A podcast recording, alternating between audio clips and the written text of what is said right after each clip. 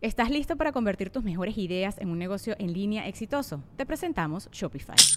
Tal vez no lo sabías, pero nuestro podcast More Than Mamis es un negocio y lo empezamos por supuesto para desahogarnos y hablar sobre la maternidad, no para convertirnos en expertas de ventas y del e-commerce. Así que sí, necesitábamos ayuda para vender nuestro merch y poner en marcha nuestra tienda. ¿Y cómo suena con Shopify? Llegó otra venta. Shopify es la plataforma de comercio que está revolucionando millones de negocios en todo el mundo. Ya seas un emprendedor desde tu casa o desde donde sea, Shopify es la única herramienta que necesitas para iniciar, administrar y hacer crecer tu negocio sin dificultades. Con Shopify puedo gestionar pedidos, envíos y pagos desde cualquier lugar, brindándote toda la información y estadísticas de tus ventas al detalle. Regístrate para un periodo de prueba con tan solo un dólar al mes en shopify.com barra sonoro, todo en minúsculas. Ve a shopify.com barra sonoro para llevar tu negocio al siguiente nivel. Shopify.com barra sonoro. Estás escuchando Leyendas Legendarias, parte de Sonoro y All Things Comedy Network. Y estamos celebrando, eh, o no sé si celebrando será palabra adecuada, eh, rememorando, Ajá, más bien. ah, no sé, recordando algo que pasó en noviembre hace unos años. la cara de Borre. Pero como este tema es de esos que requieren como que una investigación más profunda, Ujú. mucha gente le preguntaba ya siempre, ¿cómo le haces para investigar más a fondo tus temas? Yes. Chorro de libros y Scribit.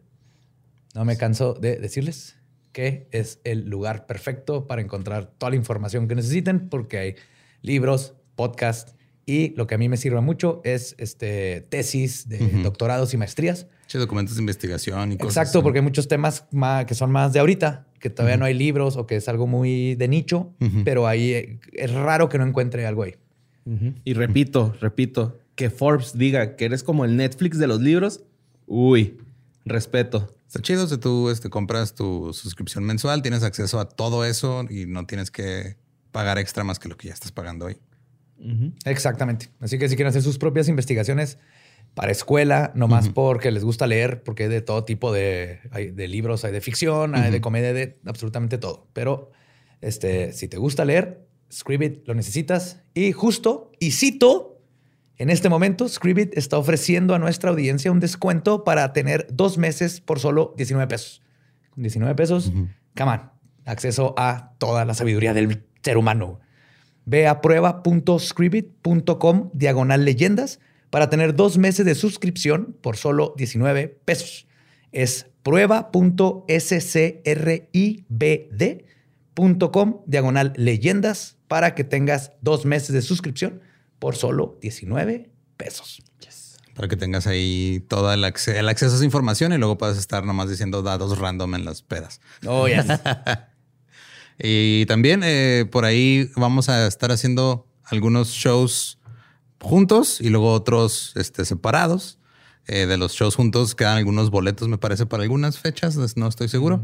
Este, pero Borre, tienes show en Tijuana el Yo 11 tengo de show en Tijuana, 11 de diciembre, ahí para que cheques mis redes, ahí tengo toda la información y la, la, la liga que te lleva a la venta de Sí, boletos. boletos en Tú también fila- vas a Tijuana, ¿no? filavip- filavip.com. Filavip.com.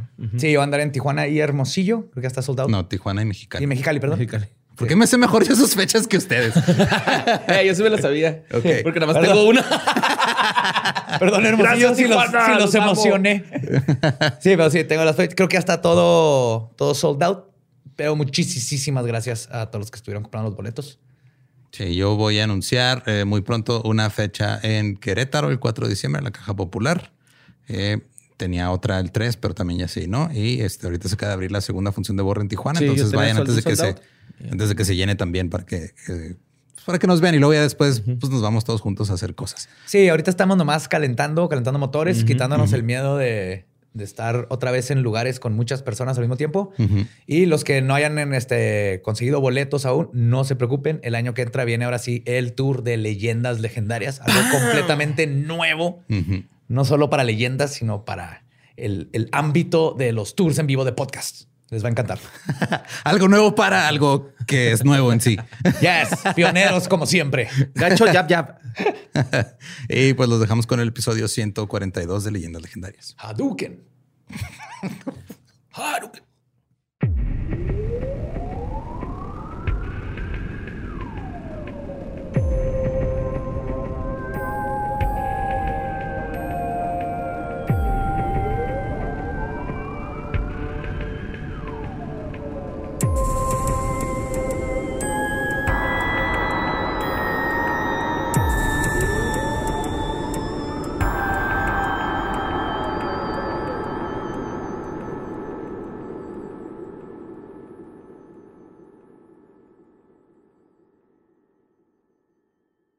Bienvenidos a Leyendas Legendarias, el podcast en donde cada semana yo, José Antonio Badía, le contaré a Eduardo Espinosa y a Mario Capistrán casos de crimen real, fenómenos paranormales o eventos históricos tan peculiares, notorios y fantásticos que se ganaron el título de Leyendas Legendarias. Welcome de nuevo a este miércoles macabroso, como siempre me acompaña a mi diestra, el buen Eduardo Espinosa. Estoy... Tengo calor, güey. Sí, no sé por qué traes sudadera. Hoy, es, hoy fue de esos días raros de. Porque ayer hacía frío y dije, ah, mira, hoy voy a salir. Es que estamos en esa etapa de que cuando te quitas la sudadera te da frío, güey, y cuando te la pones te da calor. Sí, que si sales, el, porque el cambio de horario aparte hace que esté de noche siempre. Sales de la casa de noche, tienes que llevar chamarra, sale el sol, te la tienes que quitar, se mete el sol, te tienes que poner. Y adentro de la casa hace más frío que afuera por alguna razón. Así es. Y eso es justo lo que la gente viene a escucharnos, quejar del clima. es que está cambiando el clima y los niños se meten a mi patio a jugar, se van los balones. ya estamos todos unos viejitos renegones. el otro viejito renegón a mi siniestra es Mario Capistrán. Ya me da miedo la muerte, eso es cierto. este, estoy muy bien, gracias, Joe. Lolo, Ranferi. Excelente. Pues espero, espero que estén muy, muy bien porque el tema de hoy tiene años ebulliendo y haciéndose y va a estar muy bueno. Let's do this. A principios del siglo XX, un prolífico asesino, homicida, infanticida, delincuente, malhechor, atracador, violador, forajido, bandido y pervertido aterrorizó el norte de México, dejando a cientos, que más que cientos, probablemente miles de familias rotas. El daño que le hizo al país sigue sin reparaciones. Sin embargo, la historia oficial prácticamente lo ha canonizado y en la escuela nos han enseñado que es un héroe nacional. Pero como vamos a ver, la historia de este personaje apunta a que por lo menos era un psicópata y sociópata del tipo poder control, agresor psicosexual, y solo porque sus crímenes ocurrieron durante una guerra, no se categorizó como un asesino serial. O les voy a contar sobre el villano Pancho Villa. Oh my fucking God. El Doroteo Arango. Doroteo. Ajá. No tienen idea de lo que nos vamos a meter. Estoy leyendo de las peores cosas que he leído en mi vida y eso es mucho que decir en leyendas legendarias. Ok. Así que prepárense. Ya imaginé TikToks así de gente quejándose de este tema. ¿De qué? De Pancho Villa. ¿De Panchito? sí, sí, pues es que nos los han dado así en cucharita de Cerelac, de que era un chingón. Cerelac, sí, Pero antes de empezar, quiero reconocer mi fuente principal, el libro Crímenes de Francisco Villa, Testimonios, del autor Rey de Cel Mendoza S que aparte fue muy amable de me comuniqué con él y varias dudas y me mandó otros este, documentos extras para ayudar a la investigación. Y también un abrazote a Ro, porque el, nomás este libro son 580 páginas más o menos. Ok. Entonces no hubiera podido solo... No había podido... De hecho, como el expediente de Bart Simpson, ¿no? sí, es una Biblia. Entonces, por eso me había tardado tanto en sacar este tema, porque yo solo no había tenido chance de estar leyendo y escribiendo el que sigue así. Pero ya, thank you, Ro. Espero que les guste, todo va a estar muy bueno. Y hablando del autor del libro, Ridesel Mendoza habla acerca de la, y cito, historiografía filovillista, es decir, un intento de los historiadores por, y cito, creer que en algún lugar de este México hubo alguien que peleó por los derechos del pueblo. la, la No, pues amanecimos bravas. Oh, sí, güey. celebrar noviembre como debe ser, güey. Cabrón. ¡Viva México! En México no pasan esas pendejadas. Güey, qué... La vida. es que es cierto, güey. Está demasiado acertado esa madre, güey. Creo que no conocemos a los que sí. Así como Teresita, no sabemos de esas personas que sí le echaron ganas. está ahí, pero sí, está muy acertada esa frase. Oh, pega feo. Pues la vida de Doroteo Arango, alias Francisco Villa, ha sido enseñada por la historia oficial como una colección de hazañas heroicas. Perdón. El Pancho Villa que existe en el inconsciente colectivo es la de un justiciero social gordito y bonachón que se ha visto como un Robin Hood mexicano y un mal necesario. Como un ladrón bueno que tuvo que actuar al margen de la ley a la falta de un gobierno eficiente y justo. Pues en este episodio vengo a tirarles este ídolo norteño que se nos cayó a todos, precisamente porque nos representa el norte y todo eso. Este, así que, pues ni pedo. Pues está cabrón. Sí. Muy caro. Una visión más objetiva de la historia indica que en las guerras no hay buenos ni malos, solamente víctimas y facciones que buscan cosas distintas y en el camino hacen cosas culeras y se llevan entre las patas a los civiles. Sin embargo, Pancho Villa sí era objetivamente lo que se conoce científicamente como un malo de Malolandia. Los autores críticos de Villa han llegado a decir que el supuesto revolucionario era un psicópata. Y como no se le diagnosticó en su momento, no podemos tenerlo por cierto, pero den por hecho que sus acciones hablarán por él. Francisco Villa desde siempre mostró completo desdén por la vida ajena. Mientras no tenía ni un gramo de empatía, era totalmente capaz de entender cómo piensan los demás para manipularnos. Como cualquier psicópata. Villa también podía mentir con facilidad, pero también abusar, maltratar, violar, torturar, mutilar y matar sin remordimiento. Y vaya que se dedicó a hacer todas estas cosas. Y un chingo. Y aunque Villa vivió en una de las guerras más cruentas del país, sus acciones no se pueden entender bajo la visión de la complejidad bélica. Y como vamos a ver, Villa es menos un héroe de la revolución y más un criminal de guerra de la calaña de los enjuiciados en Nuremberg. Y lo más enervante es que Villa estaría orgulloso de esto que acabo de decir. Y cito, él decía y presumía su body count como si fuera un trofeo. Y cito, yo soy muy fuerte. Con la mano derecha he levantado 100 mil ceceras humanas. O sea, eso. Y no cuento las que he levantado con la izquierda, porque también con la izquierda sé manejar la pistola. Si yo les dijera a todos los que he matado, hablaría durante tres días y noches. Villa. Entonces, en este episodio me voy a enfocar en este punto de él y les voy a hablar de la vida y los crímenes de este bandolero. No me voy a enfocar, enfocar tanto en su papel en la Revolución Mexicana, que ese es otro tema completamente y nos tomaría chingo de episodios. Chingado, dijo bandolero, ya no se me quita la mente. El antro. Mm. Donde quiera que Pero además no les voy a hablar de esta parte de la Revolución Mexicana, porque esta no es la historia de un revolucionario, es la historia de un villano. José Doroteo Arango Arámbula nació en una familia de campesinos pobres el 5 de junio de 1878 en La Coyotada, municipio de San Juan del Río, estado de Durango. Era hijo de Agustín Arango Vela y Micaela Arámbula Álvarez. José Doroteo jamás asistió a la escuela y aprendió a leer ya siendo un hombre adulto. Su padre desapareció, habiendo dejado a sus cinco hijos sin sustento, y su madre tuvo que ocuparse en diversos oficios. José Doroteo eventualmente se empleaba como arriero, leñador, vendedor ambulante o peón, combinando trabajos legales con actividades ilícitas. Sí, desde chiquito. Siempre hay uno en los jales, va, güey. eh, güey, traigo mota. Sí, Eh, aquí estos zapatos, güey. Nos acaba de chingar de aquel lado. Mira, güey, me lo traje acá el chuco. Acá es un animal exótico o algo. Un estéreo está con los cables y todos arrancados del carro, güey. Unos tenis con sangre. Así, huevo. Cuando desapareció su papá, que no se sabe qué pasó. Unos dicen que dejó a la familia, unos dicen que lo mataron, no se sabe con exactitud. El punto es que... Pues eran los tenían 1800 finales de... Exacto, por eso es difícil de saber exactamente. qué Era. Durango, güey. Se lo llevaron una bola de alacranes, así lo hicieron su rey en el... En, el, en la En la área Lacralandia. En la Lacralandia, Simón. Que no debe confundirse con Lacralandia. No, es diferente. Decir, no vayan a Lacralandia, todo el mundo tiene lacras. Pues cuando desaparece el papá, su tío materno, Bernabé Fuentes Álvarez, y su abuelo, don Trinidad Arámbula, se hicieron cargo de él. Pero como buenos machos rancheros, el hacerse cargo de un niño significaba quitarle lo pendejo a putazos e impartirle sabiduría campirana. El mismo Doroteo narra que, y cito, mi abuelo era muy duro con nosotros y muy seguido nos castigaba con una cuarta. Siempre que nos iba a cuerear, nos llevaba al arroyo y nos daba este consejo. Mire muchacho, cuando quiera agua, ve a los arroyos. Cuando quieras viento puro, ve a buscarlo a las montañas.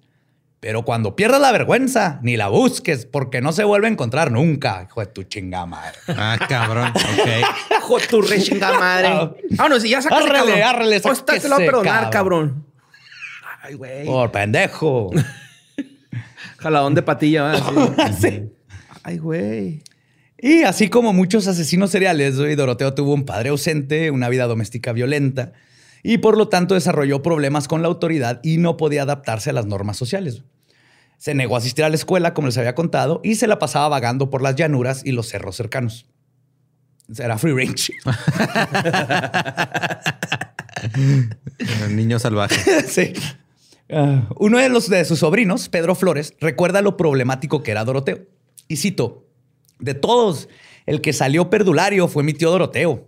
Desde muy chico era terrible. Al grado de que mi abuelita Micaela tenía que amarrarlo a ese mezquite Está en el No centro del patio. güey. Cada vez que se portaba mal. Cuando creció y le dio por juntarse con malas amistades, mi abuelita sufrió mucho. Quería a toda costa que se corrigiera y lo dejaba amarrado a veces todo un día y una noche. Ay, cabrón. Todos tenemos un tío así, va, güey. Que te amarra un mezquite. Que era bien cabrón, güey. Que la Ah, mamá, sí. mi abuelita, por ejemplo, tío el zurdo, güey, no sabía qué pedo, güey. Acá era. Ah, güey, es que mi tío zurdo sí era. Un desmadre. Y luego, pues era zurdo, era bueno para el trompo, güey. O sea, Pues, ah, si sí. no sabías de dónde viene el chingazo, güey, cuando es con Ok. las como que, ay, güey, espérate, no sé qué. No sabía eso. Sí, los, los zurdos por eso tienen ventaja en pelear, güey. No te la esperas Qué loco. de lado. Y aparte pelean del otro lado. Ujú. Sí, sí, está cabrón, güey, pelear con un zurdo. Yo jamás he peleado con él. Sí, pues Panchito así era, güey. Además, Doroteo se involucró en numerosos, altercados. Utilizó nombres falsos, robó y se convirtió en un experto en la mentira. Nunca pudo mantener un trabajo físico, ni asumir obligaciones económicas ni familiares. Muchos lo recuerdan como irritable, agresivo, indiferente e inestable emocionalmente. Más adelante, sus soldados lo apodaron la bestia salvaje. Otra de sus características, que más adelante explicaré, ¿eh? No, pues nada, cura el apodo, güey, así como. Sí. ¿Cómo te dicen? La bestia salvaje. Está medio largo, ¿no? ¿Te puedo decir besti? El Simón, besti. el El be- besti. Bestia. Es que no es lo mismo la bestia salvaje que la bestia. La bestia nomás. La bestia. No. Este, le digo, otra de sus características, que más adelante explicaría por qué actuaba como actuaba, señala que Doroteo no confiaba en nadie. Asumía que todos querían chingárselo todo el tiempo. Ok. Y su filosofía era, lo voy a chingar antes que me chingue. Se ponía la cartera en la bolsa de enfrente, va acá. Ajá. Que yo ya lo hago, pero es para la columna. Sí, para la columna. Yo ya no uso cartera. Y como dicen las abuelitas, Dios los hace y ellos se juntan. En este caso, habló de la gente con quienes se rodeó Villa en su juventud. Algunos de ellos eran Miguel Vaca Valles, Manuel Vaca, conocido como el Mano Negra, Baudelio Uribe, conocido como el Mocho Orejas, Ok. y Tomás. otro, el original. Ah, sí. Y Tomás Urbina. Y como pueden ver, sus apodos dejan muy claro qué tipo de amiguitos tenía Panchito. Tomás no hacía nada, güey. Mano Era- negra, mocha orejas y Tomás. Y Tomás. y la bestia salvaje. La bestia salvaje. Ay, Mano Tomás. negra, el mocha Orejas. El Tomás, güey. Ese es el chingón, güey. Pero es el más peligroso, ¿no? De todos, el más... El, El calladito en la Ajá, esquina, sí. pero no te metas con él, güey. ¿Por qué no le ponen apodo? Porque lo que hace es innombrable. Porque es una máquina de tren, ¿no? Por Tomás. El, la-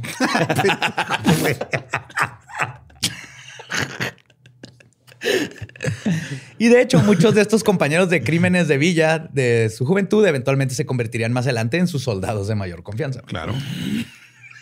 Tomás. el Rugrat. acá. El, el Power Ranger blanco, ¿no? Doroteo era incapaz de mantener una vida recta. Él confiesa en uno de sus textos autobiográficos, y cito, mi mamá me corrió a la casa y hasta me amenazó con maldecirme si no me mudaba, este, si no mudaba mi modo de vivir. De hecho, existe el mito de que Villa se fue de su casa para matar a un hombre que intentó violar a su hermana. Sí, ese sí lo he escuchado. No es cierto. En lo absoluto. Es terriblemente falso. Ok. O sea, para nada. güey. Verán, Doroteo era una deshonra para su familia. güey.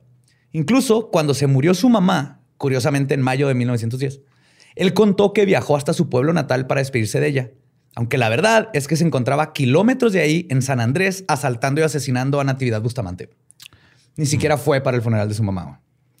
Lo que verdaderamente sucedió es que Doroteo abandonó a su madre y cuatro hermanos menores cuando Doroteo tenía 14 años.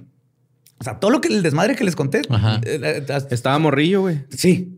Estoy estoy hablando de 10 a 13, 14 Era años. un morrillo amarrado a un mezquite. Ha ha de saber bien rico, ¿no? Morrillo al mezquite. morrillo al mezquite. Así unas seis horas en el sol, Ahorita los sacerdotes va salivando, ¿no? o el mezquite del morrillo, es lo que... Oye, Ah, güey. hay que hacer leña del árbol. Siempre se olvida el, el, la- el maderito que te ponen en la bolsa del carbón. Ocotillo. El ocotillo. El El ocotillo del ocotillo. monaguillo, güey. Es que se prende fácil. Hay que hacer este leña del árbol Sí, víctima de abuso sexual. Este. Ah, porque vean, se fue, güey, porque antes de, de irse se había hecho un adicto al juego y las apuestas. Pero no era muy bueno y tenía que robar gallinas, troncos, mulas y ganado para pagar sus deudas. Sí. En una ocasión terminó en la cárcel de San Juan del Río por una riña y esto se convirtió en un hábito. Decían que todos los lunes amanecía en la cárcel. Ok. El jefe político del momento, don Manuel Díaz Cauder, se, se apiadó del joven y lo ayudaba a salir de la cárcel y trató de enderezar su comportamiento. Pero Doroteo prefirió seguir delinquiendo y es por eso que se fue de su casa para mejor irse a unir a gavillas, que es lo que le decían, que eran como pandillas, este, que se dedicaban al robo de ganado, la extorsión y el atraco en caminos y rancherías. Tanto lo que dijo es, pues ya me voy pues mamá, bye. Porque no quería hacer nada, güey. No quería ayudar a la mamá que sola estaba manteniendo a los niños, no quería entrar a la escuela, no quería hacer nada de provecho. Ya no seas bandolero, hijo. No, No es una pasa. no es una estafa, mamá. es mi estilo de vida. Estas escuelas son para siempre. Huevo. Las primeras de estas bandas de forajidos a las que se unió fue la comandada por el auténtico Francisco Villa, un notorio bandolero que aterrorizó Durango y Zacatecas a finales del siglo XIX. Francisco Villa Hernández nació en 1851 en Zacatecas. Después de la muerte de su esposa y dos hijos, se dedicó de lleno al bandolerismo. Es un verbo, lo busqué. ¿El bandolerismo? Sí existo, el bandolerismo. Bandolerismo no es un verbo. El- ¿Sí, no? Vamos a bandolerear. Ah, ok. es- pero bandolerismo en sí, esa palabra no es un verbo. Sí, cierto. bueno, pero existe. Ok. Yo bandelorismo, tú band... Sí, no existe. Ajá. Yo bandolero, yo el bandolera. Bandolero, bandolerea, bandolereo. Nosotros bandalo- bandalorendeamos. Bandolereandeamos. Está. Pues creo que ya sé por qué lo dejaron de usar como verbo. Ah, en una orden de aprehensión de 1890, describen a Villa como, y cito, de 35 años, de estatura regular, más bien delgado, de color rosado, lampiño, un poco picado de viruela, tiene una cicatriz cerca de la boca, en el carrillo derecho, es bastante jinete y estriba largo. Ah, Ok. Sí, es lo que la otra vez me contaste tú, Ram, ¿no? Lo de que por eso le decían Centauro del Norte, güey. No, ese No, es el pero Villa este es el original, güey. Ah, ok, ok, ok. Es el original. Es el, el, el Villa el que le quitó la identidad. Ajá. Ah, ok, ok. Sí. ¿No sabías eso? Esa parte sí me. Ahorita No, les voy a contar. Exactamente. Sí sabía que se cambió el nombre por una razón, pero no... Ahí está, te voy a decir exactly. Pues sus crímenes más atroces involucran el homicidio de Guillermo Müller a machetazos en su hacienda el 29 de abril de 1888 y el asalto al tren de carros de Leónides Sosa, donde murieron el propietario, varios pasajeros, y esto sucedió el 4 de mayo de 1889. Ok. En la banda de Villa estaban otros dos notorios bandoleros. El primero era Ignacio Párrago, oriundo del estado de Durango. Comenzó su vida de criminal junto con sus hermanos, padre y tíos paternos como asaltantes de caminos. Y en 1887 fue enlistado al Regimiento 13. Su madre intentó evitar esto usando recursos legales, pero no funcionó. Lo que sí funcionó para no hacer su servicio militar fue que Parra desertó junto con su amigo de cárcel Refugio Alvarado, quienes asesinaron a Manuel Becerra, centinela del cuartel, e hirieron a un sargento para poder huir de su, este, ¿cómo se dice? Civic duty. Ajá, pura fichita ahí. Ajá. Su segundo tutor, no, tercer tutor, perdón, y considerablemente el más brutal de todos, era José Refugio Alvarado, a quien, y cito, se le adjudicó una serie de crímenes tan espantosos, de asesinatos tan infames, de ferocidades tan espeluznantes, güey, que se ganaron el título de este güey era un hijo de la chingada. Ok. Entre sus grandes éxitos está el asesinato de un anciano de 70 años, a quien refugio le disparó en la espalda, nomás para probar el rifle que acaba de comprar. Hijo de puta, No güey. mames. Sí, güey. Pinche mierdita, güey. Así como cuando eras niño abrías tu juguete, Ajá. tu cassette de Nintendo en el carro para leer el libro en lo que llegabas del paso. Este güey fue de, ah, mira, sí, jala, me lo llevo. Y yo,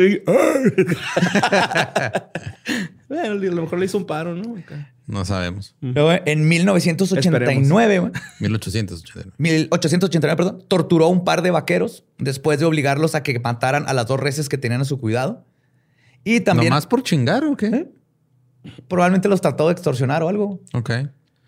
Y asesinó a Alférez Salomé Guerrero, güey, quien era uno de sus amigos cercanos. Pero antes de asesinarlo, le robó a sus dos hijas. Luego lo torturó forzando queso dentro de su boca hasta que lo asfixió, güey. A ver, espérate. ¿Qué? What? Sí le rellenó la, ca- la boca La de boca queso. con queso. Queso hasta que lo Hasta asfixió. que lo asfixió. De, los- Ok.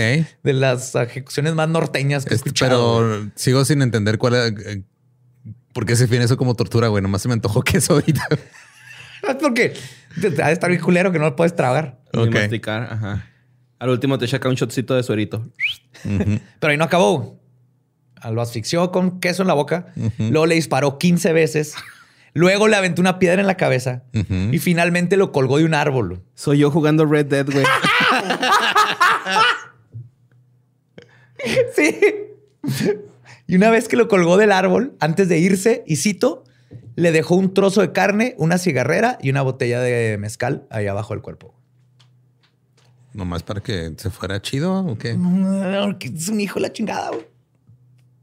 Ok. Tal vez porque era su amigo y Y compa. no se dio cuenta que lo asfixió con queso, le dio Ajá. 15 balazos, lo colgó de un árbol y dijo, ah, shit. Eh, ya, güey, era broma, güey. Necesito ir a terapia. Después Estaba de tener- poderoso el crico, ¿no? En esos días. Era broma, ya levántate, güey. Ya ándale. Escupe el pinche queso, güey. Ándale. Levántate. Güey. Güey. Güey. Y pues estos fueron los dos modelos este, a seguir, los tres modelos a seguir, perdón, con quien Doroteo afinaría su sadismo y perfil criminal. Comenzando oficialmente en 1892, Doroteo empezó ayudando a la banda trabajando como pastor de los caballos y reses robadas. Estando con Villa y Parra, Doroteo Arango asaltaba a viajeros, saqueaba rancherías, extorsionaba a granjeros y vaqueros y robaba ganado. También quemaban las cosechas de pequeños propietarios en los estados de Durango y Chihuahua. Por supuesto que por este estilo de vida, Doroteo cometió varios asesinatos. Se tiene por seguro que fueron por lo menos 15 personas, todavía de adolescente. Pero él mismo presumía haber asesinado a por lo menos 57. Y hacía una marca en su pistola por cada vida que tomaba. Ok. Y por eso las tenía contadas. Yep. Ah, era de Como este- personaje Tarantino. Era de Wakanda, ¿no? Ya es que este güey se perforaba así la piel. Simón. Sí. Pues sus maestros del crimen fueron desapareciendo de su vida. El primero fue el original Pancho Villa. Lo último que se sabe es que en la mañana del 25 de abril intentó penetrar en el patio de la hacienda de La Goma, pero ya lo esperaban. Él y sus hombres fueron dispersados y no se sabe qué pasó con Villa de ahí en adelante. güey. Entonces unos dicen que murió ahí, unos dicen que se fue a vivir a otro lado a Cuba, unos dicen que Desapareció, los dejó atrás. o que los mataron en, lo mataron en otro Como lugar. yo ayer en la casa de terror. El punto es que ya no se volvió a saber, no se volvió a saber nada de. Villa. güey. Lo que sí se sabe es que Doroteo aprovechó la ausencia de su ídolo y decidió rebrandearse, güey. Apodora- este, apodándose a él mismo Pancho Villa, ya que consideraba a este asesino y criminal como su papá. Y cito, este hombre fue mi padre, esto es mi guía, fue el que me hizo hombre. Yo era un calavera cuando joven y él me enseñó a vivir entre los grandes. Mi verdadero nombre es otro, pero como él y yo llegamos a ser una misma persona en toda clase de negocios, adopté el nombre de Francisco Villa, hijo. Y de ahí... O sea, él lo veía como un papá. Ajá. Y de ahí el nuevo nombre de. O sea, el héroe nacional, su nombre está basado en, En otro asesino. Asesino. Ajá. Su segundo mentor en abandonarlo fue Parra, quien después de una discusión con el nuevo Pancho Villa, Lo podaron. no, Parra se peleó con Villa, con el nuevo Villa. Con- ya de ahora en adelante ya Villa es Villa. Ok. Dejó la gavilla, la gavilla para independizarse en mayo de 1898. Y unas semanas después, el 13 de junio, fue abatido por Felipe López y sus mozos, quienes se defendieron de una emboscada. Los mil pesos de recompensa por su cabeza se repartió entre los héroes gatilleros. Ok. Ignacio Parra, este, no, ya fue para el primero, ¿eh? Sí, Parra fue el primero. Sí, no, ¿quién me falta? El pendejo, el animal. Aquí Bestia salvaje. Sí, la bestia, no, la bestia salvaje Tomás. Este, no, güey. em, Manuel, no. Manuel. No, todos tenían apodos acá. Ajá. refugio, refugio, Refugio. José Refugio Alvarado, Refugio, perdón, sí. Don Refu- Don Refugito. ¿Dónde está? Sí. Eh, Refugio murió abatido el 23 de noviembre de 1898 por el, por su- el, el perseguidor, que asumo que es Bounty Hunter güey, en Sí, español. perseguidor es un cazarrecompensas. Casa recompensas. El perseguidor Octavino Meraz y cuatro de sus hombres, quienes le acertaron, y cito, cuatro tiros, uno que le atravesó las dos piernas por los muslos, otro que le penetró la espalda y le salió cerca de la tetilla izquierda, otro en un costado y otro en los glúteos. Oh, Pero un balazo en el trasero, güey. Ajá. Pues lo desmadraron, chido, ¿no. Sí, sí, también fue una buena recompensa, güey. Pues con sus tres maestros de crimen muertos, Pancho Villa se unió a la banda de Matías Parra, el hermano de Ignacio. Matías fue capturado en enero de 1901, pero Villa logró escapar y se fue al estado de Chihuahua a ocultarse. Fue en el estado grande en donde comenzó a construir una red extensa de bandidos, extorsionadores y criminales que aterrorizaron los estados aledaños por otra década, cometiendo, y cito, asesinatos, raptos, incendios y miles de vejaciones a gente honrada y pacificada. No. Siendo el capo de los bandidos, Villa probablemente hubiera terminado eventualmente asesinado como sus maestros. Pero algo estaba por suceder en México que le permitiría a este psicópata no solo continuar con sus crímenes, sino ser apoyado y solapado por el poder y eventualmente incluso lograr ser redimido de sus horripilantes atrocidades. Para el año de 1910, cuando la revolución apenas había explotado, Villa decidió subirse al tren del conflicto, muy literalmente, como verán, le encantaba sí. subirse a pinches trenes, y luchar en las filas del maderismo. Sin embargo, Villa no lo hizo por ideales de cambio social, ni por el bien de la nación. Era un criminal y siempre lo fue. Lo hizo obviamente en busca de beneficios personales. Pero de perdida estaba del lado de los buenos. Estaba del lado estaba del del que lado le tiraba el- paro, güey. Sí, güey. O sea, es que no, digo, es común en, en las guerras que alguien nomás. Aparte, por sus que intereses salga acá. Aparte es como que buenos y malos en una guerra también es diferente, pero vas a ver que a Villa no le valía verga, güey. Se brincaba el rango donde, donde no se fuera a morir, básicamente. Y con todo el desmadre creado por la coyuntura del momento, Villa encontró una oportunidad de continuar con su carrera de robo y saqueo. Y es que, así como diría Joker, si eres bueno para algo, no lo hagas gratis. Villa vio en la revolución el espacio perfecto para continuar con sus violaciones, asesinatos y robos, pero ahora bajo un estandarte que le limpiaría el nombre de bandido.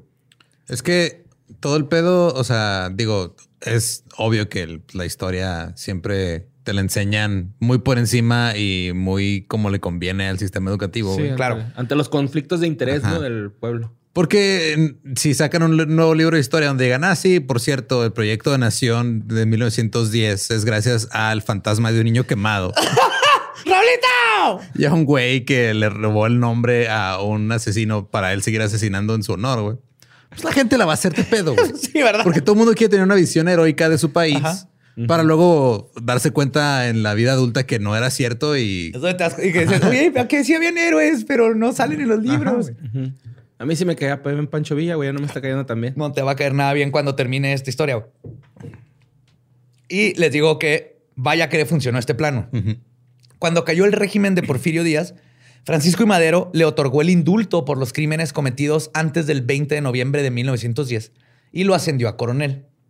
Madero lo consideraba un buen soldado y estratega, le agradecía sus servicios en la lucha, a pesar de que siempre lo consideró una persona poco confiable. Él estaba consciente de que su allegado era un criminal. Sí, era de que me sirve para lo que necesito. Sí, se le paraban los pezones. Pero esto- Sentido arácnido. ahorita. Al revés. Franny, Franny, no le hagas caso a ese güey. Aguas con ese güey. Si no me voy a volver a quemar. Y de hecho, Madero colocó a las tropas de Villa bajo el mando de Raúl Madero, por lo cual Villa hizo berrinche y decidió sumarse mejor a las filas de Pascual Orozco, quien se rebeló contra el gobierno de Madero. Mm. Sin embargo, Orozco lo rechazó en una carta que decía, y cito, al bandolero Francisco Villa no se admiten bandidos en las filas de este movimiento. Estás bien pinche loco, güey. Vete a la verga. no se admiten. Franciscos, pero ahí está Francisco y Madero. No, eh, nomás uno. Estás bien pinche loco. Y eso que este cabrón habla con fantasmas. Imagínate, cabrón. Pero es que eran una pareja perfecta, güey. Francisco Villa creaba los fantasmas, Madero hablaba con ellos. Obviamente se iban a llevar bien por un rato. Sinergia. pues todos sabían que Francisco Villa no era leal a ninguna persona, ideal o proyecto social. Solo perseguía sus propios intereses y lo usaban cuando les era beneficioso. Por eso se unió a las fuerzas de la famosa División del Norte, al mando del infame general Victoriano Huerta. Sin embargo, lo acusaron de robo, desobediencia e insubordinación y lo enviaron al paredón de fusilamiento. La historia sería distinta si lo hubieran matado en ese momento. Sin embargo, Villa, al ser un maestro de la manipulación y un narcisista cobarde que no se quería morir, se tiró de rodillas y le rogó al coronel Guillermo Rubio Navarrete para que no lo fusilaran. Y así, por la misericordia, güey, te la ma- Sí, güey. Te cromo el rifle, carnal. Sí. Sí, me Mira, queda bien- va a quedar bien limpio con el bigote. Es como un cepillito, güey. Yo me llamo Francisco Villa, pues mi bigote se llama el Tickler. Y luego estaba cachetón, entonces lo podía pachurrar para, para más placer, güey. Se los podía empujar para adentro. Así, por la misericordia del militar, se le perdonó la vida y fue trasladado a la cárcel de Santiago Tlatelolco y de ahí a Lecumberri, donde estuvo ocho meses antes de fugarse y huir a los Estados Unidos. Para este momento corría el año de 1913 y en resumen, el gobierno de Madero cayó después de la decena trágica. Victoriano Huerta se convirtió en presidente y dictador y fue entonces que Villa decidió retomar su carrera revolucionaria. Entre comillas. oigan, yo antes hacía algo, ¿no? ¿Qué era? Ah, sí, cierto, güey. Ahí vengo. Sí, México es ahí bajo nueva administración. Y dijo, ah, mira, ya cambiaron de jefe, vamos a ver qué onda. Yo tenía un negocio de algo así. Sí.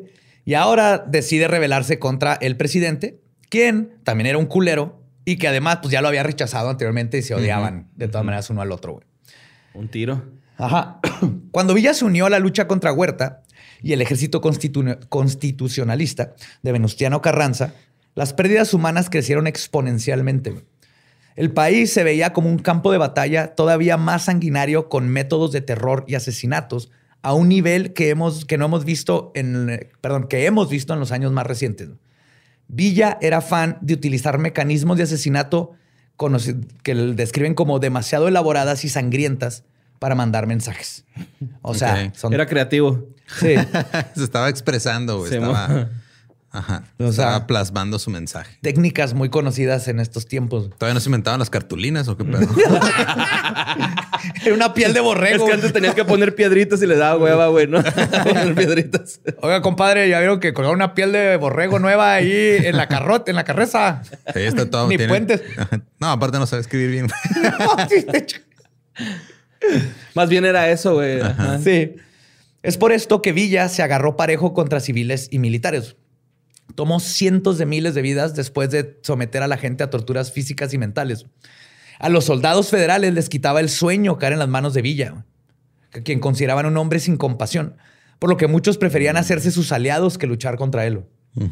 Irónicamente, el terror de Villa no ocurría en la batalla tanto como después de ella. O sea, no era como este gran este luchador que el, estratega que mataba un chingo en, en batallas no, eran, siempre ya lo era cuando los tenían como prisioneros. Ajá. De hecho, la mañana del viernes del 20 de junio de 1913, Villa atacó la plaza de Casas Grandes.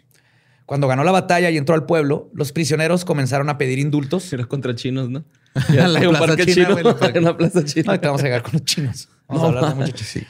Este, pero Villa nunca se tocaba el corazón, güey. Y cito, ni uno tiene perdón todos van a ser pasados por las armas. Y para no gastar demasiadas balas, güey, porque aparte era codo, Villa ordenaba que se formaran los prisioneros de a tres en tres para que les atravesara de una sola bala la cabeza, güey. Como The House that Jack Built. La, construyó Villa primero. Mentalidad de empresario ya, ¿no? Acá claro, mentalidad zarpazo. Sí, su, su, contador de balas está bien contento, güey.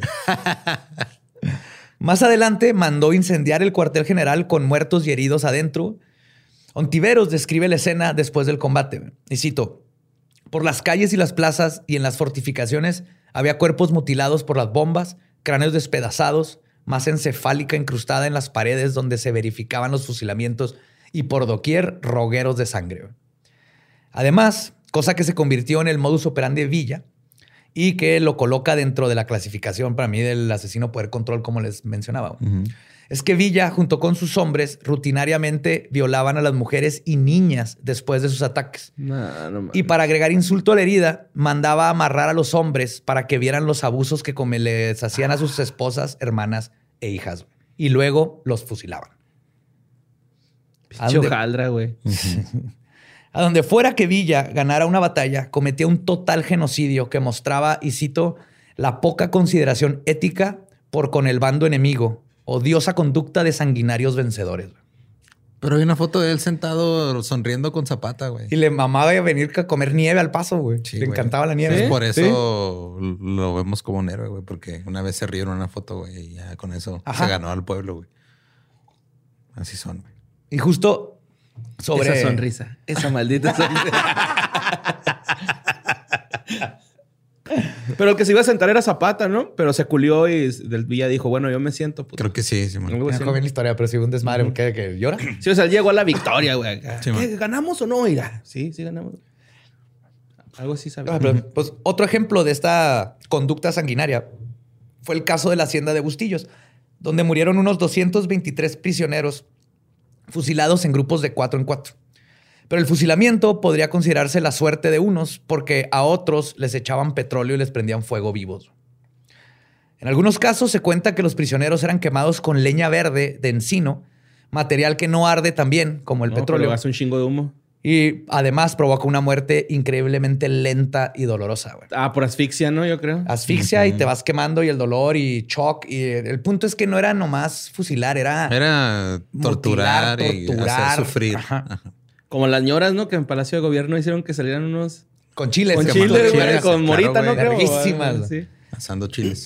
Pues para Acá 1913... también, acá también les asaba el chile, güey, pero era muy diferente lo que hacía. Para 1913, Villa estaba experimentando un puesto de poder que lo volvió todavía más cruel y brutal. Si antes era vengativo y mataba a unos cuantos por mano propia, ahora tenía cientos o en unos casos a miles de hombres bajo su mando. Soldados que muchas veces le tenían tanto miedo a él como a los enemigos, güey. Entonces no cuestionaban sus órdenes. De hecho, la mayoría le tenía más miedo a Villa, güey. Vamos a ver por qué. Porque, de hecho, un hombre no puede llegar al poder y mantenerse ahí de manera solitaria. Así que Villa se rodeó de soldados, bandidos y monstruos tan sanguinarios como él para poder tener a todo su ejército como en jaque.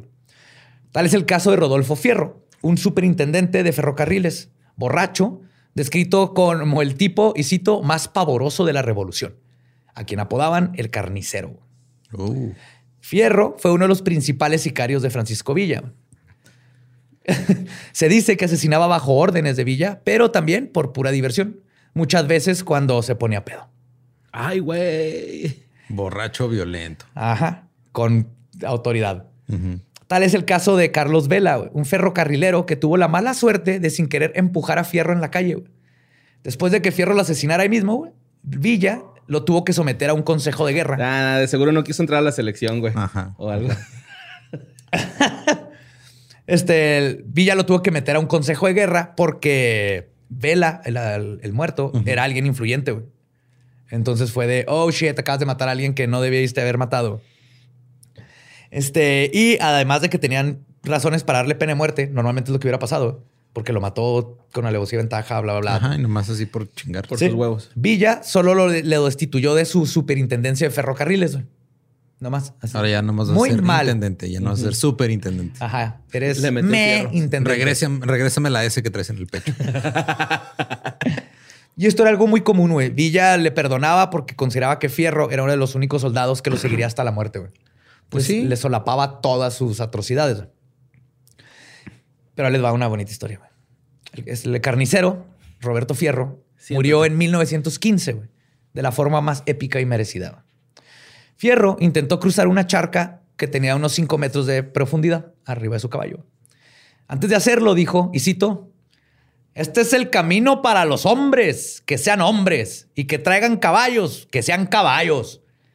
Al llegar a la parte más profunda, su yegua se cansó, perdió su punto de apoyo, se una marometa y lanzó a Fierro debajo de ella.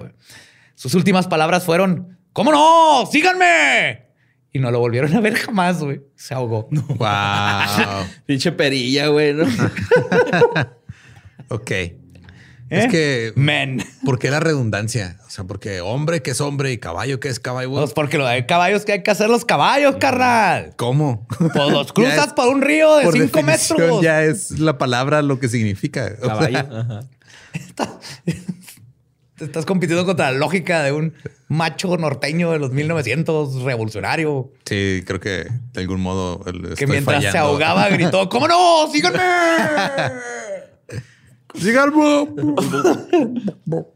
Otro de los compañeros criminales de Villa era Manuel Banda, apodado El Chino, que tenía una tarea muy particular. Él, en vez de ser un arma de intimidación hacia el enemigo, Vendía fayuca.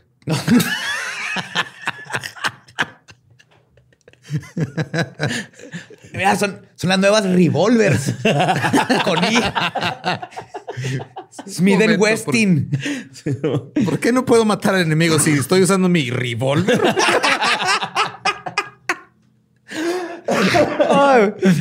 Su función era mantener la moral alta y la disciplina dentro de los soldados de las villas villistas. Era el bardo. ejército. Algo así, güey. Dé- Déjame te explico. Ok. Para lograr esto, el chino se, le se colocaba atrás de las tropas, montado en su moto, era su moto, y luego asesinaba a todos los soldados que no le entraran a los madrazos inmediatamente. Los iba ejecutando. Eso suena como una mala estrategia cuando quieres hacer un ejército. Pues sí. ¿Funcionó? ¿No? Pues funcionó para que no lo cuestionaran a Villa, güey. De hecho, lo- los soldados cuando venían a banda no tenían otra opción que entrar en combate, güey. Por lo menos en la batalla tendrían más probabilidades de sobrevivir. Pues que digo, también es un. O sea, ese güey es el primer instructor de CrossFit, básicamente. Va corriendo atrás de ti diciendo que vas a morir si no te pones mamado. Si no vas a ver si no te matan, ajá. Sí, ajá. si no haces algo bien peligroso que te va a dar chingar las rodillas a tus 21. Ajá. Cuando le preguntaron sobre cuál era su misión, Banda respondió, y cito, hacer entrar los trancazos a la gente a pura a punta de bala. He matado muchos. Puede ser que haya yo matado tantos nuestros como los federales en algunos combates. Ese güey. Es el sistema de mi general Villa. Y te diré que es lo único que ha resultado. Ya me conocen y me tienen pánico. Apenas me ven con la motocicleta, con la pistola en la mano, dan unas empujadas para adelante tremendas. Ya saben que el que no se muere por los ferales, se muere por nosotros acá atrás. Ay, güey. Así, güey. Creo que, huevos. Me he matado más yo que el enemigo, güey. Shit. El, sargen- el sargento villista Domitilio Morales dijo que, y cito, cuando Villa maliciaba que la tropa no quería entrar a combate, gritaba que balacearan a todo el que diera media vuelta atrás, fueran soldados, capitanes, coroneles o generales. Así que todos entrábamos chinchados, entrábamos a cotón, porque con Villa no se juega. ¿Por qué nadie le disparó al chino? ¿Estaban armados? ¿Se culeaban? Eh, Pues es que so- sí, y tienes que darte cuenta que no eran personas del ejército. Este no es un ejército entrenado. No es, es gente del. Que han recogido de- los pueblos, De los pueblos. La, gran mayoría eran reclutados a huevo. Ya les contaré historias de, de cómo llegaban a pueblos y se llevaban a hijos y todos los hombres de un pueblo. Entonces no estás hablando de soldados. güey. Entonces eres un chavito que no sabe ni que aparte ven chavitos de todas las edades, güey. Estás ahí con un miedo de la chingada. Estás viendo que al de al lado lo mataron porque no corrió. Entonces, final Ándale, de usted quería jugar Free Fire, ¿verdad? Pues chinguele. Ay, güey. Y otro sicario de Villa era Manuel este, Vaca, apodado el Mano Negra. Sí, fue con el que me confundí hace rato. Sí, por una vez que le dieron un balazo en la mano y nunca cicatrizó. Ok. Se le está pudriendo. Sí, Simón. Gangrenando, ¿no? Acá. Él fue tan cruel como Roberto Fierro. Secuestraba, violaba y asesinaba por igual a militares como a civiles. A pesar de que era un ebrio asesino, Villa siempre se resistió a castigarlo. Sin embargo, el castigo de Vaca llegó cuando intentó secuestrar, junto con nueve hombres, a las hijas de don Leonardo Álvarez, quien sacó su rifle y le tiró a matar y le dio. Los demás vecinos oyeron el desmadre y ayudaron y mataron a otros dos villistas y salieron victoriosos del desmadre provocado por los soldados de Francisco Villa. Y Leonardo Álvarez llevó el cuerpo de vaca con el gobierno y recibió 20 mil, 20 pesos, perdón, de recompensa. 20 pesos de 1910, que después de lo de la devaluación de los nuevos pesos, ahorita son como 100 mil. 20 pesos. 100 mil, 100 mil, mil, mil pesos. Ok. Cuatro frajos sueltos. Y unos chetos, pero de bolsa chiquita. Güey. de los de- Porque no hay cambio. de, los, Está chido. de las bolsas chiquitas que dice no están etiquetados para su vendibilidad. Ah, pues entre 1913 y 1915, Villa tomó el control del estado de Chihuahua. En esas épocas reinó el terror. Murieron y desaparecieron personas de todas las clases sociales. Había decenas de fusilamientos cada semana y aparecían cadáveres en todos lados. Cuando Ciudad Villa Juárez. se hizo gobernador provisional del estado el 8 de diciembre de 1913, utilizó su poder para mandar a matar a varios sujetos que le caían mal. Así nomás. No mames, güey. Regina George, güey. Contrario a la imagen del revolucionario que nos enseñan en las escuelas, el proyecto social de Villa, si es que se le puede llamar así, tiene un ominoso paralelo con el proyecto social de otro personaje infame. Villa declaró, y citó, pero es que no saben que yo mato a las gentes que estorban al bienestar de mi raza, al bienestar de mi pueblo. Los que estorban los mato, no los asesino, los mato. Para que supervivan las, así escribe, así escribió.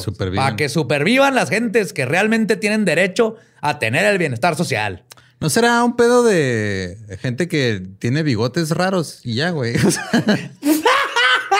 Es el- son los bigotes, ¿verdad? Es la gran conspiración, güey. Ajá, El bigote raro te hace empezar a pensar como que tú tienes que decidir quién vive y quién muere de- Sí, dependiendo de...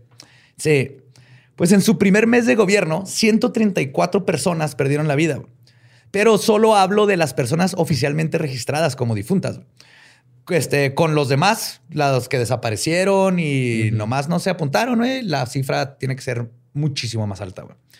Un villista llamado Darío W. Silva dijo haber sido testigo de la ejecución de 1.152 personas por órdenes de Villa. No mames. Solo en Ciudad Juárez asesinaron a 225 personas. Y cito, rara vez Villa tomó una ciudad o un pueblo en el que no le dispararan a 50 o 300 prisioneros. ok. Villa renunció a la gubernatura en febrero de 1914, pero mantuvo el poder militar del Estado, lo cual terminaba siendo lo mismo básicamente, porque lo que quería él no era, no era líder, güey. No le interesaba ser líder de, del país, no ser gobernador, cambiar las cosas. De volada se dio cuenta, esto no es lo mío, yo quiero ir a tirar plomazos. Este, y pues todos los gobernadores que de ese tiempo eran títeres villistas. Al estilo de Corea del Norte, Villa no permitió el periodismo crítico ni la oposición y estableció un culto de su personalidad. De hecho, cuando se cumplió un año de la toma de Chihuahua, Villa mandó organizar una fiesta de aniversario donde hubo corridas de toros, peleas de gallos y, para meterle más leña al festejo, mandó ejecutar a siete hombres a los que hipócritamente habían acusado de filibusteros o ladrones. No mames. Sí. Y eso fue parte de. te- mira, aquí te puedes casar, mijo, y allá van a fusilar ahorita a tres filibusteros. ¿Qué pedo, güey? Y ¿Nomás toma por sus tu huevos? Sí. Y toma tu patito eh, pintado de rojo. Pollito. Tu pollito. Algodón de azúcar. sí, de- y luego ya iba así. Veías cómo mataban A de- fuego lento. También creó una guardia a la que llamaron los Dorados. Los Dorados de Villa, los famosos Dorados de Villa. Un grupo de cientos de hombres que según se encargaban de la seguridad del Estado, pero que en realidad eran sicarios con apoyo gubernamental, que estaban autorizados para matar a cualquier ciudadano pacífico sin recibir consecuencias. No mames, como con Calderón. Ah, too soon. Sí.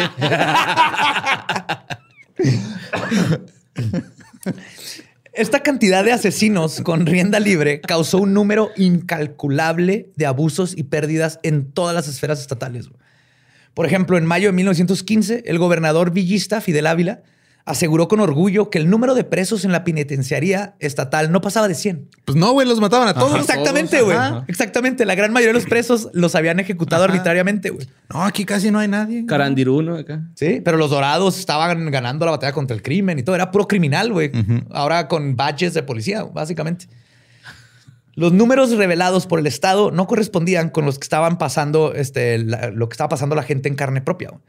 El horror fue tal que hasta los soldados de Villa sufrieron secuelas psicológicas. De hecho, el suicidio era bien común en las filas de Villa, porque no aguantaban lo que habían, vido- habían visto y vivido. Sí, o sea, estaban los que pues, se disparaban, estaban los que se disparaban por la espalda seis veces. Estaban Los que se ahogaban con queso. los que El se que andaba probando un rifle, ¿no? Estaban los que se- mamó, güey, con el viejito.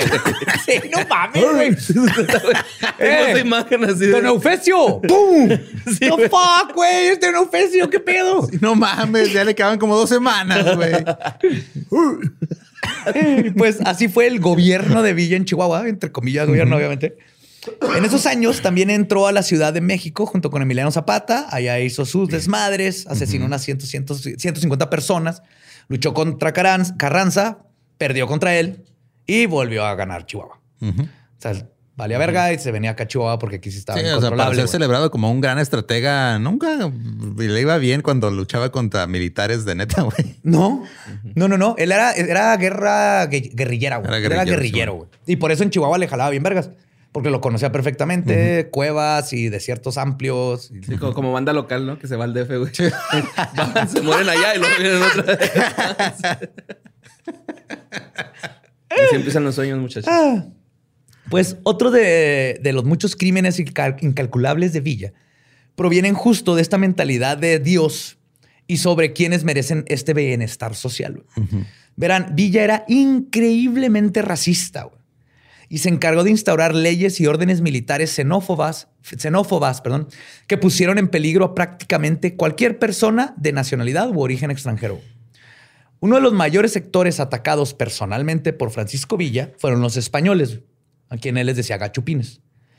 En ese entonces eran la minoría más grande del país. 29.541 españoles vivían en México, según el Censo Nacional de 1910. Villa se aseguró que sus tropas perfilaran racialmente a los españoles y que los vieran como sinónimo de usura, este, codicia, engaño, torpeza, terquedad y suciedad. Y constantemente están diciendo los gachupines, son así, los gachupines. Y a los españoles se les impuso condiciones económicas, préstamos forzosos, confiscaciones de propiedades, expulsión y fusilamiento. Una de las primeras órdenes como gobernador de Chihuahua de Villa fue la expulsión de los españoles y confiscación de sus bienes. Españoles como los hermanos Agustín y José González, que no acataron las órdenes, fueron asesinados sin misericordia. Y de hecho, Villa los acusó de haber tomado las armas contra la revolución como pretexto para su exterminación, pero se comprobó que esto era completamente No, nada más fue ese güey habla raro y está más blanco, déjale disparo. Ajá. No, carnal, aquí en México no hay racismo, es clasismo. Villa era los dos, Los exiliados españoles, solo en el estado de Chihuahua fueron más de 800. Y en total se calcula que les sacaron unos 20 millones de pesos entre propiedades y no mames. ropa y dinero, efectivo, todo. Y de ese tiempo le dijeron, ¿qué se siente? entre los españoles estaba mi tatarabuelo, Buenaventura Prats, quien tuvo que abandonar sus negocios en Jiménez, Chihuahua, para huir junto con su esposa e hijos a El Paso, Texas, porque se enteró que Villa iba en camino. Y él sabía que nomás por ser españoles los iban a matar a todos.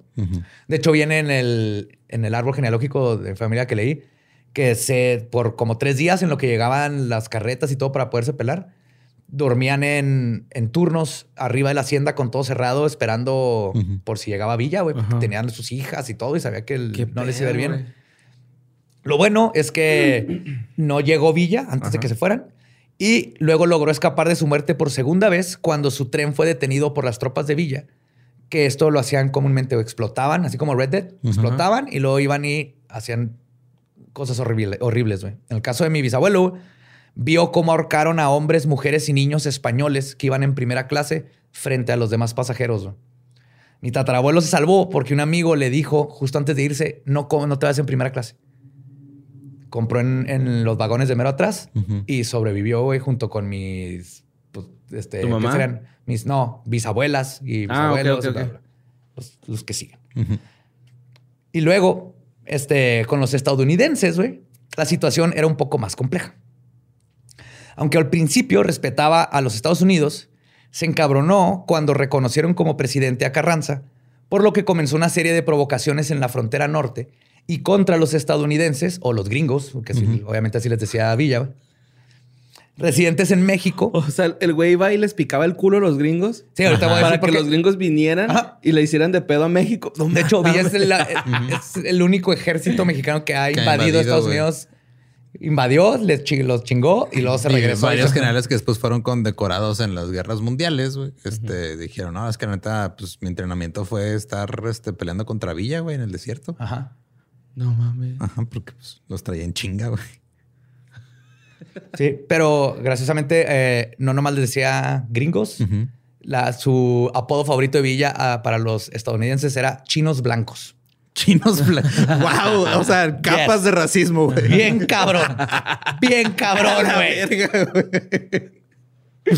Ay, güey. Por ejemplo, Villa arremetió contra estadounidenses en Santa Isabel y el pueblo de Columbus en 1916 lo que pretendía era provocar una invasión extranjera que generara una reacción nacionalista en México.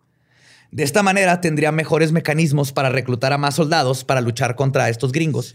Columbus, sí, güey. Hay un Albertson nada más, ¿no? Algo así. Sí. Sin embargo, lo que verdaderamente buscaba Villa, güey, era debilitar al ejército venustiano de Venustiano Carranza con una guerra contra los Estados Unidos. Porque el ejército de Carranza ya lo había estado chingando por muchos años y estaba débil Villa en cuestión de, de tropas. Entonces, Sí, ya no tenemos tropas, no, pues las matamos todas nosotros, güey. Bueno, voy yo. Oye, pinche banda, ya, cálmale, güey. Ay, güey. Sí, entonces eh, justo le iba, le picaba el culo a Estados Unidos para que viniera y luego México tuviera que pelear y luego pues, los madreaban y ya Villa iba a estar más fuerte. y pues Villa luchó en contra de cualquier extranjero que no tuviera vela en el entierro de la revolución. Mató árabes, europeos, españoles, gringos, todos fueron víctimas de Villa. güey. Pero la población que peor la pasó fueron los chinos. Y por eso les decía chinos blancos a los gringos, porque odiaba todavía más a los chinos quienes se habían asentado en el norte de México a fines del siglo XIX y resultaron prósperos. ¿Se acuerdan que hablamos de Torreón y todo? Simón. De hecho, aquí está, lo- los, chinos fueron atacados por prácticamente todas las facciones, o sea, igual que en Torreón en 1911. Así como la Norteamérica de Trump, los mexicanos querían hacer a México great again y pensaban que los chinos les quitaban sus trabajos y se quedaban con su dinero. Por esto, Villa ordenó asesinar a todos los chinos que se encontraran. Absolutamente todos. Ya les Menos a que viene en la moto de atrás. Ese me lo dejan libre, por favor. Ese es el chino, ese no es un chino. Ajá, es diferente. Es de cariño. Es- es chino moreno. Y ni cómo disfrazarse, va, güey, acá. Los chinos, güey, acá. Lentes. A lo mejor oscuros, güey. No, y ropa, no es como que había un Walmart, güey, donde Ajá, compraste otra ropa. O sea, tenías uno o dos. Eran como artesanos o algo así, güey, o qué. De ¿Qué- todo. No, eran, o sea, eran trabajadores. De hecho, o sea, t- tanto en México como en Estados Unidos hacían este, la labor que O sea, pizca y así, güey, como. ferrocarriles, construían ferrocarriles, es lo que más se conoce. No mames. Por eso en el paso está todo un barrio chino y así. Y hay, lo- y hay- hay túneles en la casa de la fumaban tortuga. mota va, en los ferrocarriles, güey, en, en- Opio. opio, ok. Los chinos sí eran, traían el opio. Oh. Ese era uno de sus mercados. Ajá. Simón. Arigato. Esto es japonés. Chiniki wow, ¿cómo es? Konishiwa. Mejor le También es así. japonés. Puta madre, güey. pues, no. Sí, ya mejor no. no. Esta casa este, se remonta desde su levantamiento contra el gobierno de Huerta. En el verano de 1913, Villa llegó al pueblo de Madera. La noche anterior, Paz Velázquez, quien sabía del odio de Villa hacia los chinos, sacó del pueblo a un grupo de chinos y árabes y los escondió en la sierra. Paz Velázquez es otro de estos héroes olvidados por nuestra historia, que murió arriesgando su vida para salvar a otros. Este, ya cuando los tenía escondidos, un soplón le informó a Villa lo que había hecho Paz a cambio de unos sacos de harina y otros alimentos. Al día siguiente, decenas de chinos y de otras nacionalidades amanecieron colgados todos entre los pinos Oh, del, barrio chino. güey. Pinche ojete, güey. En otra ocasión, Villa encarceló a dos mujeres solo por estar casadas con inmigrantes chinos. Ellas no eran chinas. No mames. Mandó empaparles el cabello con aceite y les prendió fuego, güey, y las quemó vivas. Vamos a ver que esta forma de ejecutar es favorita Villa. Debido a la persecución en contra de los chinos, una caravana de 533 salió del estado de Chihuahua en febrero de 1917. Huyeron a los Estados Unidos, donde los detuvieron en Columbus. Pretendían deportarlos, pero los representantes de los refugiados mandaron una carta al embajador que decía que creían que Villa iba en rumbo a atacar a Juárez, que es a donde los iban a reportar. Y cito, en cuyo casi todos los chinos serían ejecutados. Afortunadamente, recibieron autorización de permanecer en Estados Unidos. Fuck. Pero así ya como, no, no, eso del como asilo refugiados. para la gente. y-. ¿Cómo han cambiado las cosas, verdad? ¿Tú crees? Pero, o sea, es que está bien culero, güey, que tengas que irte de donde vives, güey, porque ahí viene un cabrón que, Ajá. que por sus huevos te va a quitar todo, güey. O sea, es. te va a quitar todo, eh, va a violar a todo mundo, te va a robar lo que tienes. Si eres alguien que le cae mal o de otra nacionalidad que no sea mexa, te va a matar. Te va a extorsionar, te va de la chingada. güey. Y a pesar de ser un racista de mierda, Villa tenía un lado positivo. Era completamente inclusivo cuando se trataba de asesinar, especialmente si estaba enojado o le habían dañado su ego. Después de ser derrotado en, en la batalla de Sonora, se encaminó de regreso a Chihuahua con la cola entre las patas y un ejército diezmado. Pero con la prepotencia que lo caracterizaba, no podía regresar así, sin sangre en las manos. Villa tenía que hacer su berrinche. Así que Villa paró un par este, por un par de poblados donde cometió más crímenes. Uno de los peores fue el asesinato en masa de San Pedro de la Cueva. Corría el año 1915 y los pobladores de San Pedro estaban al tanto de una ola de crímenes y bandidos, por lo que crearon escuadrones para vigilar los alrededores y defender el pueblo. Es por esto que un grupo de vecinos alcanzó a ver de lo lejos a un grupo de hombres armados que venían en su dirección y soltaron unos tiros. Lamentablemente, no sabían que se trataba de una facción del ejército de Villa, comandada por Margarito Orozco, que se había adelantado y llegó primero que Francisco, que andaba chingando otro pueblo. Después de un intercambio de balas, los pobladores se dieron cuenta de que estaban luchando contra un ejército mucho más grande que el suyo. Sin saberlo, les había, le habían jalado la cola al león. Solo mataron a cinco hombres de Villa en el, en el desmadre, güey. Pero eso mataron más de ellos, entre ellos mismos. ya sé, sí. Pero eso fue suficiente como para crear una respuesta desmesuradamente violenta, güey. Y acuérdense que estos son mexas, güey. Son mexicanos en un pueblito, güey. Al entrar los villistas al pueblo, ordenaron capturar a los que le habían disparado. Luego los dividieron en tres grupos y los encerraron en tres casas distintas. Los que intentaron huir los mataron ahí en el instante. Multitudes de madres, hijos y esposas se agruparon frente a las cárceles improvisadas. Todas querían saber dónde estaban sus hombres, pero los villistas no les dieron información. Muchas mujeres preguntaron cuánto costaría sacar a sus familiares de la cárcel. Los villistas les dijeron unas cantidades grandísimas. Y si bien la mayoría no tenía esa clase de dinero, los que sí lograron juntarla fueron forzados a tener que decidir entre rescatar a un hijo, un padre, un esposo o un hermano. Que se han agarrado a todos tus este, familia, nomás te alcanzaba para uno. Esta situación duró una semana, aproximadamente, pero se avecinaba lo peor. El 2 de diciembre llegó el pinche Pancho Villa a San Pedro de la Cueva y le ordenó a Margarito Orozco capturar a todos los habitantes del pueblo, incluyendo mujeres, ancianos y niños. Y cito, a patadas y culatazos abrieron las puertas de las casas y a golpes y maldiciones sacaron a los vecinos de todas las edades, mientras revolvían todo en las humildes viviendas para ver si encontraban algo de valor. Villa se presentó en la plaza principal para dar un mensaje duro y directo. Y cito, a todos los voy a pasar por las armas. Las mujeres pedían misericordia, pero Villa se burló de ellas. El asesino anunció que y cito, justos pagarán por pecadores, por el atrevimiento que habían tenido en atropellar a mi ejército. La escena era tan perturbadora que algunos oficiales de Villa se pusieron del lado de los pobladores de San Pedro. El propio Margarito Orozco intercedió por la vida de mujeres y niños, y el general Bracamontes argumentó que su ejército ya había cultivado muy mala fama. De hecho, Bracamontes, en tratar de hacer un intento para arreglar todo el pedo, intentó apelar al ego de Villa. Le recordó que hace un año había, se había sentado en la silla presidencial. Y, y cito, ¿quién le aseguraba que en otros 12 meses no volvería a estarlo? ¿Cómo se tomaría que un líder nacional hubiera sido responsable de tal cosa? Dijo, pues por eso, güey. Estoy haciendo currículum. No mames, güey. Si hago esto, a lo mejor me la dan en seis y no en 12. pues Villa quedó convencido. Más o menos aceptó que mujeres y niños sin edad de pelear fueran perdonados. Pero para los hombres el castigo quedaría igual. El joven sacerdote de ahí del pueblo, Andrés Avelino, pasó... Un puberto chingado, güey. ¿Qué soy? ¿Puberto, hombre? ¿Me van a fusilar o no? Llorando, güey. Pobres, güey. Sí, güey. ¿No? Ah, está todo, exacto. Eh, Andrés Avelino pasó horas y horas reconfrontando a las mujeres de San Pedro y decidió hacer algo al respecto fue y rogó por la vida de los hombres, argumentando que muchos de ellos eran inocentes. Villa respondió, ¿quiénes son los inocentes? Según él, no había forma de saberlo. Así que anunció que todos morirían, a menos que pagaran 100 pesos de rescate por cada uno. Villa terminó diciendo, ah, padre, y no se le ocurra volver a pararse por aquí porque no respondo por su vida. Güey, como cuando revientan un rave, güey. Así. 100 varos para que no te suban a la patrulla, A la pinche camper. sí, güey. Así, era, güey. Así los tenían como este, secuestrados y extorsionando.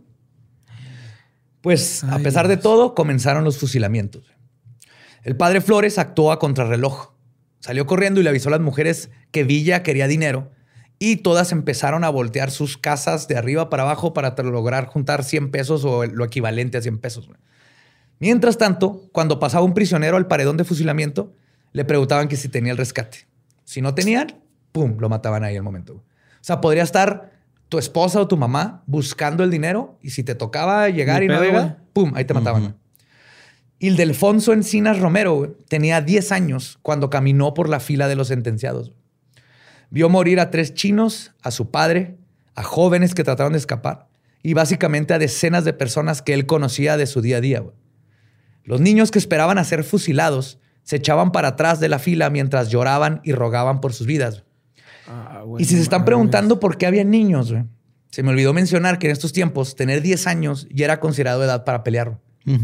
Ya eras un hombre que podía pelear y usar un rifle dentro de todo el pánico de la masacre, un soldado villista se le acercó a uno de los que estaba en la fila, güey, y le dijo, para que vean lo culero que está todo, güey. Y cito, amigo, al fin usted se va a morir, güey. Aquí está mi pistola, güey. Es una escuadra. Dele un tiro a ese desgraciado de Villa, güey. Y le dio la pistola, güey. ¿Al morrito? a uno de los que iban a ejecutar, güey. O sea, le dijo, güey, no tiene nada que perder, güey. Ya acaba con este pendejo, güey. Sin embargo, el prisionero se negó porque pensaba que así podrían matar hasta a los niños que fueron liberados, güey. No, no se la quiso jugar, le regresó la pistola y lo fusilaron.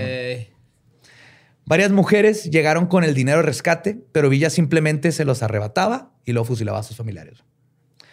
Ellas le pidieron al sacerdote que hiciera algo nuevamente. El padre Flores volvió con Villa y le dijo, y cito, por favor, ten caridad y deja de matar gente. Y Villa le respondió, y cito, si quiere le dejo a los niños. La verga, Lolo.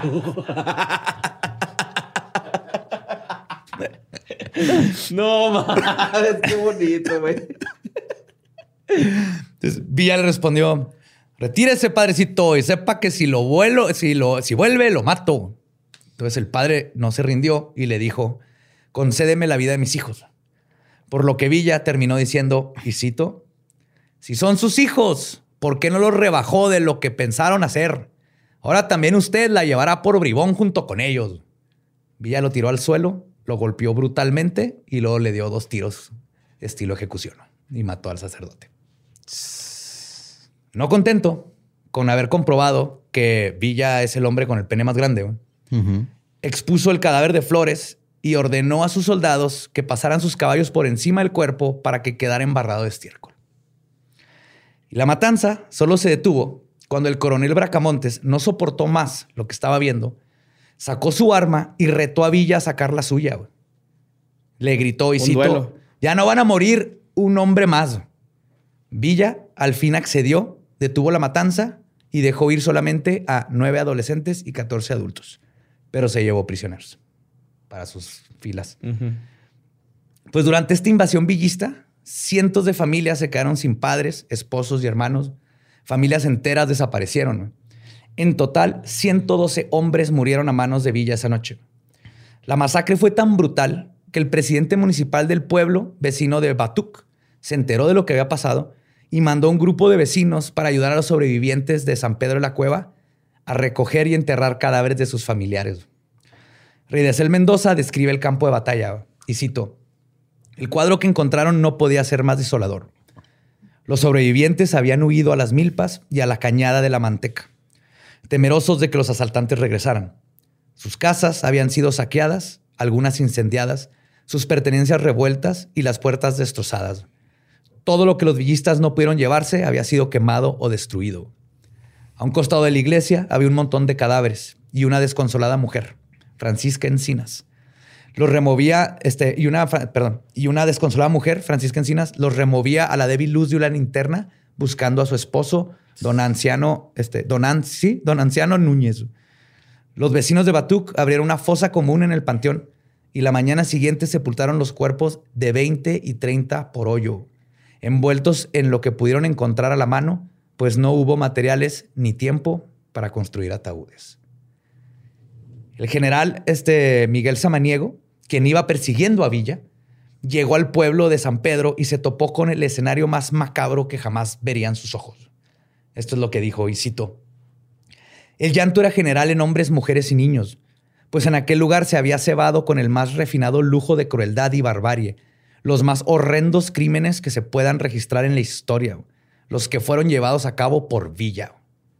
Su declaración continúa describiendo cómo las personas fueron ejecutadas frente a las mujeres, esposas, hijos y hermanos, y no contentos con esta barbarie, los villistas, o como los llama Samaniego, las llenas, comandados por Villa, llevaron a las mujeres de la zona de la masacre y, y, sobre, y cito, los cadáveres aún calientes de los esposos, padres, hijos y hermanos, violaron a aquellas desdichadas niñas y mujeres sin importarles para nada la presencia de los niños.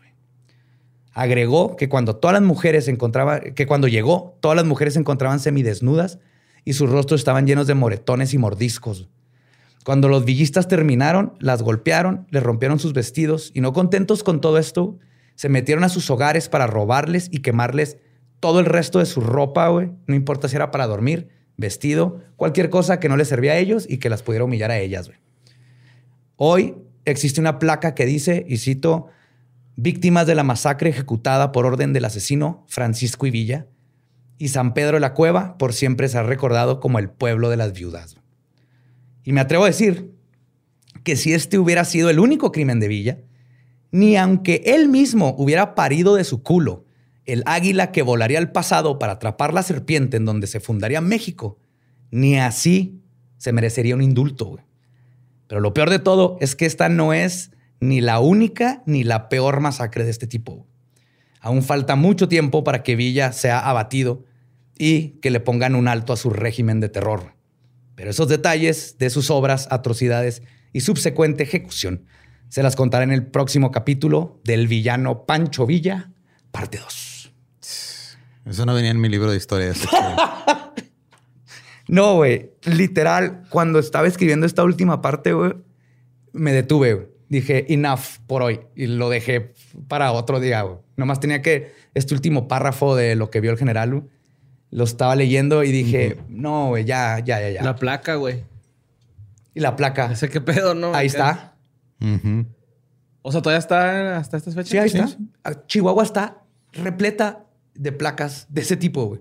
No tenemos idea, güey. O sea, nos hablan de las cosas revolucionarias que hizo, ¿no? Nos hablan de todas las masacres que, que, manchó a Chihuahua de toneladas de sangre, güey. No pues sé, o sea, neta, a lo mejor va a sonar muy atrevido de mi parte, güey, pero creo que ese tal Pancho Villano era una buena persona. Espérate a que escuche la segunda parte. Tal vez cambie, tal vez cambie tu, tu forma de pensar, güey. Ah, ese, ese, es mi pequeño homenaje a Norm MacDonald. Es la única vez que iba a poder hacer algo como lo que hizo él, entonces lo tenía que tomar. Sí. como Pancho Villa. la verga, ¿no, güey? Como una persona honorable que sí... que sí trabaja. que hizo cosas buenas, pero este hijo de la Sí, en la, en la, segunda vamos a entrar de más cosas. Eso, ya, güey, qué pedo, güey. Eso está bien No más, no más eso, güey. No más esa masacre, güey. Y toda falta que conozcan también cómo le tocó a la familia de Gabe, Pancho Villa. Ajá. Pues disfruten su puente, gente. ¡Feliz 20 de noviembre! Espero que hayan aprovechado ofertas y así. Este es el precio del buen fin. Esto es lo que tuvimos que vivir como país para tener el buen fin, güey. la verga, güey. Eh, pues síganos en todos lados como arroba leyendas podcast. Eh, mañana, jueves, vamos a estar apareciendo en Desde el Cerro de la Silla con Franco. si están eh, escuchando esto. Si ya lo escucharon después, pues ahí se quedó grabado en su canal. Entonces ahí nos vemos. Eh, nos pueden seguir en todos como arroba leyendas podcast. A mí me encuentran como ningún Eduardo. A mí como Mario López Capi. A mí me encuentran como Elba Diablo. Vamos a necesitar darle un bolillo a Borre. Lo veo. Siento feo, güey. Está horrible. muy feo. Eh. Por el viejito de 70 años no, güey. Pero por estos güeyes sí, güey. O sea, ¿qué pedo? Estoy en shock. Y te mamaste con hacerlo en dos partes, güey. Yo, sé, yo sé que pues mi culpa, güey, de, haber todo lo que ebrio, güey, con Charles Manson y no grabar seguido, güey, pero... Ok, de todo lo que pasó, estás asumiendo o insinuando que el único que se mamó fue Badía, güey. Pues conmigo sí, güey. bien, imagínate cuántas chingaderas no hizo que tuve que vivirlo en dos partes. Sí, güey. y el otro va a estar más basado en más específico. Ahorita fue mucho más la historia. y, no mames, podrías llenar tres, cuatro capítulos. La única muerte que sí me gustó un chingo, güey, fue la del güey que se ahogó en el caballo y lo pisó, güey. el carnicero culero, Simón. Cien maneras de morir. Mil maneras. Mil, es que eran, fue hace 100 años, güey. Todavía no llegaba eran a 100, eran 100 Y pues, eh, yo soy el Diablo. Nuestro podcast ha terminado. Podemos irnos a pistear. Esto fue Palabra de Belzebub. ¡Y viva México, cabrones! ¡Piu, piu, piu, ¡Ah! No, ya no quiero. México.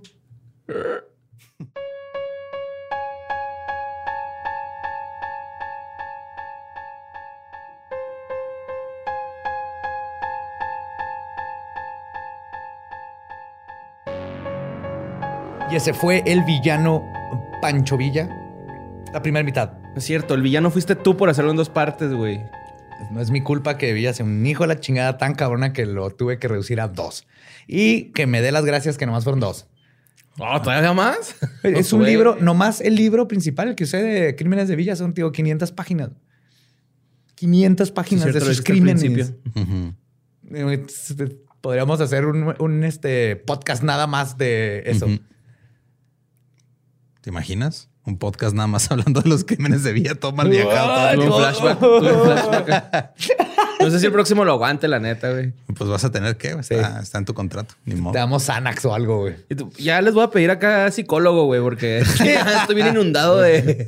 Imagínate cómo estoy yo, güey. Terapia para todos. Tengo tres huevos, güey, ya, güey. O sea, ya eso es una mala señal de mi estrés. Tienes que checarte eso. Se te materializó así. Sí, sí, también produce. Ah. Oigan, Yamero, se acerca la fecha favorita de Borre, que es Navidad.